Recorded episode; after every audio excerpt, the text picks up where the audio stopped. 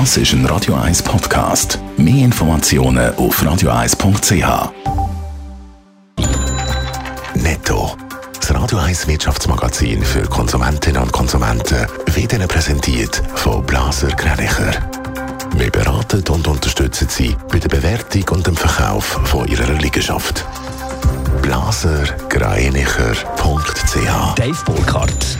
In der Schweiz bleibt die Arbeitslosigkeit auf tiefem Niveau stabil. Laut dem Staatssekretariat für Wirtschaft SECO sind Ende Juli bei den regionalen Arbeitsvermittlungszentren RAF knapp 91.500 Arbeitslose eingeschrieben gewesen. Das sind rund 1000 weniger als im Vormonat und fast 30 Prozent weniger als noch vor einem Jahr. Die Arbeitslosenquote bleibt unverändert bei 2 Prozent. Die Mieten in der Schweiz sind im Juli leicht gesunken. Aktuell liegt der Index der Angebotsmiete bei 117,7 Punkten. Laut dem Immobilienmarktplatz Homegate sind das 0,2 Prozent weniger als im Juni und der erste Rückgang seit gut einem Jahr. Der Mini-Rückgang ist aber wahrscheinlich eher eine Momentaufnahme als ein neuer Trend. Die Schweizer Börse startet voraussichtlich minim im Plus in die neue Woche. Die vorbörslichen Daten von Julius Baer und der IG Bank sehen den Swiss Market Index dicht im Plus. Auch die 20 SMI-Titel dürften im Plus loslegen. Am breiten Markt macht Autoneum mit 0,8% am meisten Zugewinn.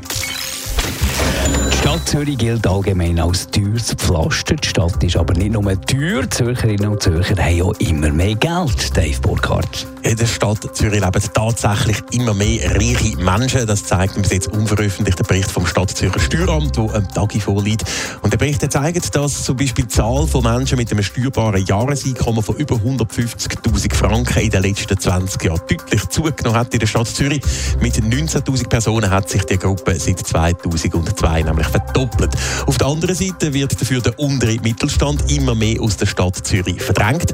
2002 haben die Menschen, die pro Jahr zwischen 20.000 und 60.000 Franken versteuert, noch 45 Prozent ausgemacht.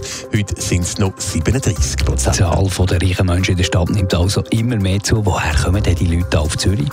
Der Bericht äh, vom Steueramt geht davon aus, dass es äh, vor allem gut verdienende Expats sind. Das schließt das Steueramt aus dem Ausländeranteil an der Stadt Zürcher Gesamtbevölkerung. Der ist mit etwa 30 Prozent relativ konstant geblieben.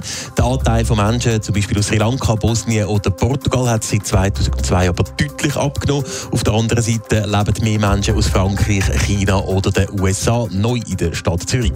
Freuen dürfte die ganze Entwicklung vor allem das Zürcher Steueramt selber. So hat sich der Median beim steuerbaren Einkommen in der Stadt Zürich von 35.000 Franken Ende 90er Jahre auf fast 45.000 Franken im Jahr 2019 erhöht. Netto. Das Radio 1 Wirtschaftsmagazin für Konsumentinnen und Konsumenten.